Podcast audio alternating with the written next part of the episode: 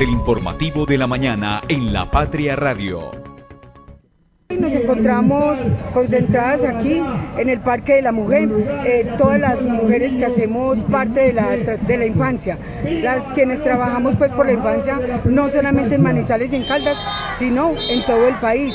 Estamos reclamando y exigiendo a nivel nacional al ICBF y en, cabeza del gobierno que por no, no que por favor, exigiendo que abran las puertas ya de forma inmediata de los jardines infantiles, de los CDIs, de la estrategia familiar, para que todos nuestros niños y niñas puedan ingresar a tener una alimentación muy sana y balanceada, puedan ingresar a tener un desarrollo integral como se da en estos centros de educación. Asimismo, que no se nos violen los derechos al trabajo de todas las mujeres que en nuestros hombros están la primera infancia.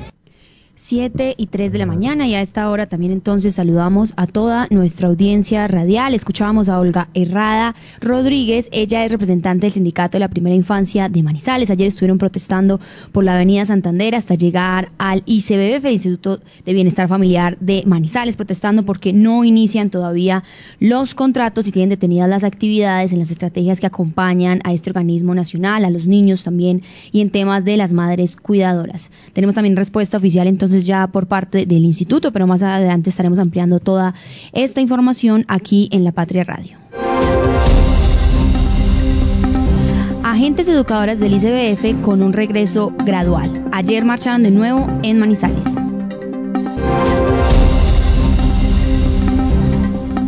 En Manizales con la mirada puesta en la noche y en la oficina de la internacionalización. Gobernación de Caldas con 48,9% de las licitaciones con retrasos en los últimos ocho años. Hoy tendremos varias noticias de actualidad aquí en La Patria Radio para todos ustedes. Desde la cabina de La Patria Radio, el informativo de la mañana. Conduce Sofía Gómez, con Licede Espinosa y el equipo de la redacción del diario La Patria.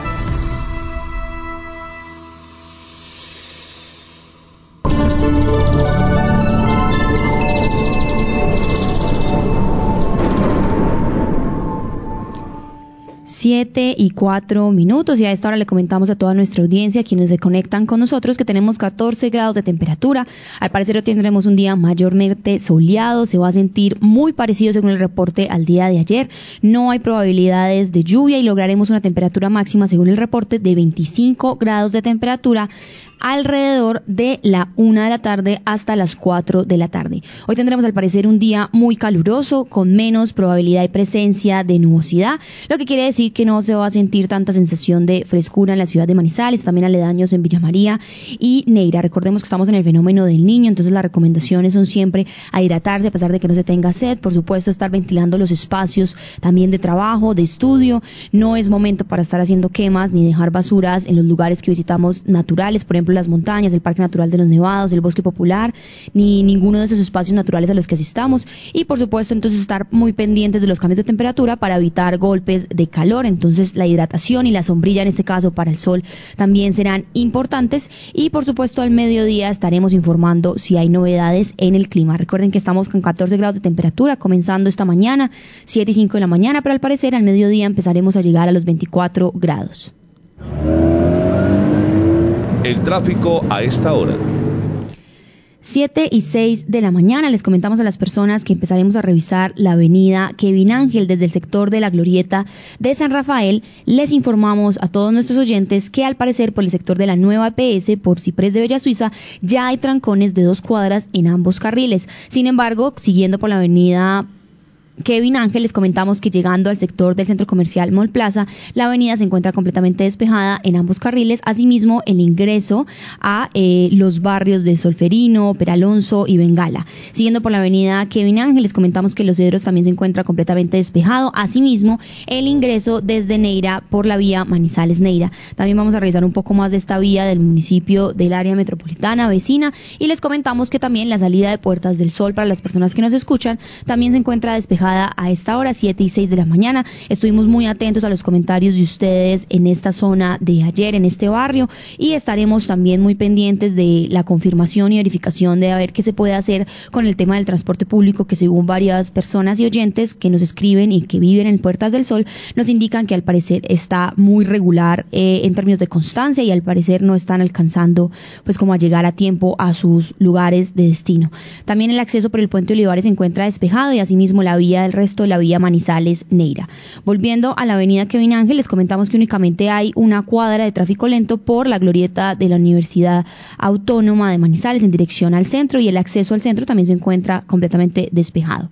Vamos a revisar entonces también lo que es la avenida Santander, que al parecer según este reporte presenta y digamos que es la avenida con mayor eh, afluencia de vehículos a esta hora. Por el sector de la Camelia se presenta una cuadra de tráfico completamente detenido en dirección al batallón, sin embargo se encuentra despejada en dirección al cable. Ya llegando al sector de Cable Plaza les comentamos que una cuadra después del centro comercial Cable Plaza ya se empiezan a presentar trancones y tráfico lento en la avenida Santander en ambos carriles. Incluso este trancón llega hasta la Universidad Católica de Manizales y continúa por el multicentro Estrella. Ya por el multicentro Estrella no se reporta tráfico detenido, sino tráfico lento en ambos carriles, sobre todo en dirección al centro. Sin embargo, la afluencia de vehículos y los trancones que se están presentando a esta hora, 7 y 8 de la mañana, en la avenida Santander, se están presentando es por el hospital infantil. Hay tres cuadros de tráfico completamente detenido en dirección al centro y dos cuadras en dirección de regreso hacia el multicentro Estrella.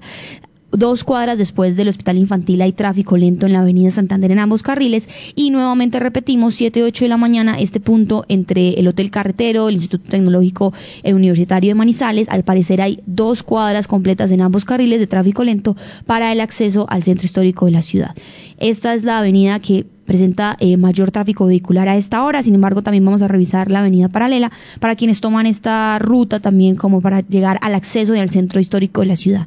A partir del Estadio Palo Grande, en dirección al centro, no se registran eh, tráficos completamente detenidos, sin embargo, en dirección hacia el regreso por la avenida Lince sí se presenta una cuadra, sobre todo al ingreso de la Universidad de Caldas, que se encuentra hasta ahora con trancones en una cuadra.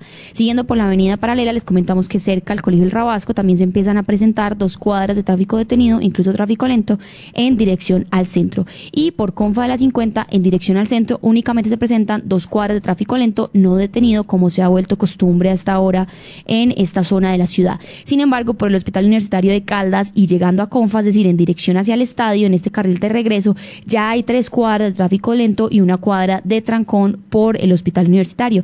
Después de ese sector, después del hospital, ya se normaliza en términos de movilidad la avenida paralela.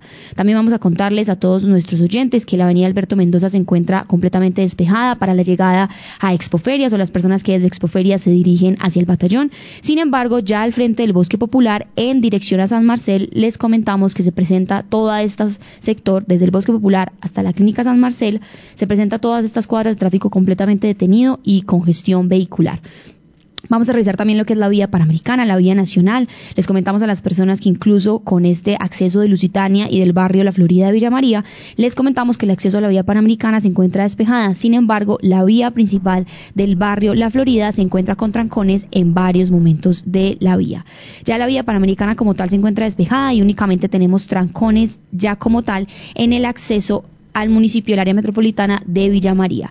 Además, antes de revisar el municipio de Villa María, el tráfico interno del municipio, les comentamos que desde el puente que conecta con Villa María, la vía panamericana presenta trancón y tráfico completamente detenido hasta los cámbulos y pasando una cuadra después del terminal de transportes. En estos momentos es la zona eh, de Manizales que mayor longitud de tráfico está presentando. Sin embargo, solamente es en este carril, desde el puente de Villa María en dirección al terminal de transportes, una cuadra después de la terminal. Sin embargo, ya de regreso, es decir, del terminal de transportes hacia Villa María, el tráfico está o la vía está completamente despejada. Asimismo, se encuentra despejada el resto de la vía panamericana. En el municipio de Villa María les comentamos a las personas de la Floresta y la Pradera que se encuentra despejado el acceso al parque central del municipio y nuevamente les recordamos que el trancón está es en el puente como tal que comunica Villa María con la vía panamericana, asimismo todo este sector desde el puente hasta los cámbulos. Este es el reporte del tráfico a esta hora aquí en la ciudad de Manizales. De todas maneras estamos muy atentos a sus comentarios, a todas las reacciones y por supuesto atentos también a todos los cambios en movilidad que sucedan hoy martes, segundo día de la semana de este 20 de febrero aquí en la ciudad de Manizales. Las primeras de primera. 7 y 12 de la mañana. Lisset, buenos días. ¿Cómo la recibe este martes? Al parecer vamos a tener otro día caluroso como el de ayer. Nos espera, según estos reportes, una semana bastante eh, compleja en términos de temperatura. Pero bueno, hoy también tenemos muchas noticias para nuestra audiencia. ¿Cómo la recibe este martes? Muy bien, Sofía. Buenos días para usted y como siempre para todas las personas que están conectadas con nosotros hasta ahora. Mucha hidratación porque sí está haciendo, está calentando fuerte. Así es, en estos momentos las personas que están conectadas a través de nuestras plataformas digitales les comentamos que se están, pues hoy tenemos para ustedes, están viendo y tenemos hoy en este martes 20 de febrero 20 páginas de lectura para aquellos amantes todavía del impreso por 1.700 pesos en nuestra edición 36.401. También toda esta información, por supuesto, la pueden encontrar en lapatria.com. Lisa, yo tenemos foto de abrir y escuchábamos iniciando este informativo algunas de las representantes del sindicato, pues también de las madres trabajadoras de los jardines infantiles del ICBF. Hoy nuestra foto de abrir precisamente es una protesta, un cartel que se pregunta cuánto tiempo nos más tenemos que esperar para volver al jardín, ver a nuestros amigos y aprender cosas divertidas con los profesores. Así es, Sofía, y es que ellas son las agentes educadoras que marcharon ayer por la Avenida Santander hasta el Instituto Colombiano de Bienestar Familiar, conocido como ICBF, para volver, ellas volverán gradualmente a las aulas desde el jueves. Eh, pararon en diciembre del 2023 y por esto obviamente las manifestaciones que venían haciendo de forma pacífica. Eso le permitieron obviamente pues eh, protestar por la falta de contratos que tienen detenidas las actividades en las estrategias que acompaña el organismo nacional y obviamente beneficia pues a familias de escasos recursos. Así es, Liced, cuéntanos porque también tenemos entonces una nota que involucra sobre todo a la gobernación y es que nuevamente tenemos informe de la Corporación Cívica de Caldas y de la otra de la Universidad de Manizales. Sí, 56 contratos licitados durante la gobernación de Guido Echeverri Pedraíta, esto fue entre el periodo 2016-2019 y 77 del mandato de Luis Carlos Velázquez Cardona, el gobernador saliente, pasaron por la lupa la contratación, es decir, por la Corporación Cívica de Caldas, que puso en evidencia retrasos en la ejecución del 48.9% de estos contratos. Dentro de ese total también se mostró que el 29.3% de esos proyectos tuvo sobrecostos. Así es, es decir, casi la mitad de los contratos de la gobernación en estos casos de estos dos periodos distintos. Sí, estamos hablando de ocho años. De ocho años, o sea, casi la mitad de estos contratos con sobrecostos y digamos que retrasos en el tiempo. Más adelante vamos a estar ampliando esta información porque involucra incluso temas del PAE, que lo hemos aquí nombrado todo este comienzo de año. Son parte, o sea, forman parte de la contratación del PAE, recordemos, el plan de alimentación escolar del departamento de Caldas, de los niños del departamento, está en el top 5 de los contratos con más retrasos, es decir, la alimentación de los niños. Vamos a ver entonces eh, más ampliamente con nuestro periodista Santiago Carmona de balance de todo este informe de la corporación y, los invitamos también pues a leer esta información y nos den sus opiniones.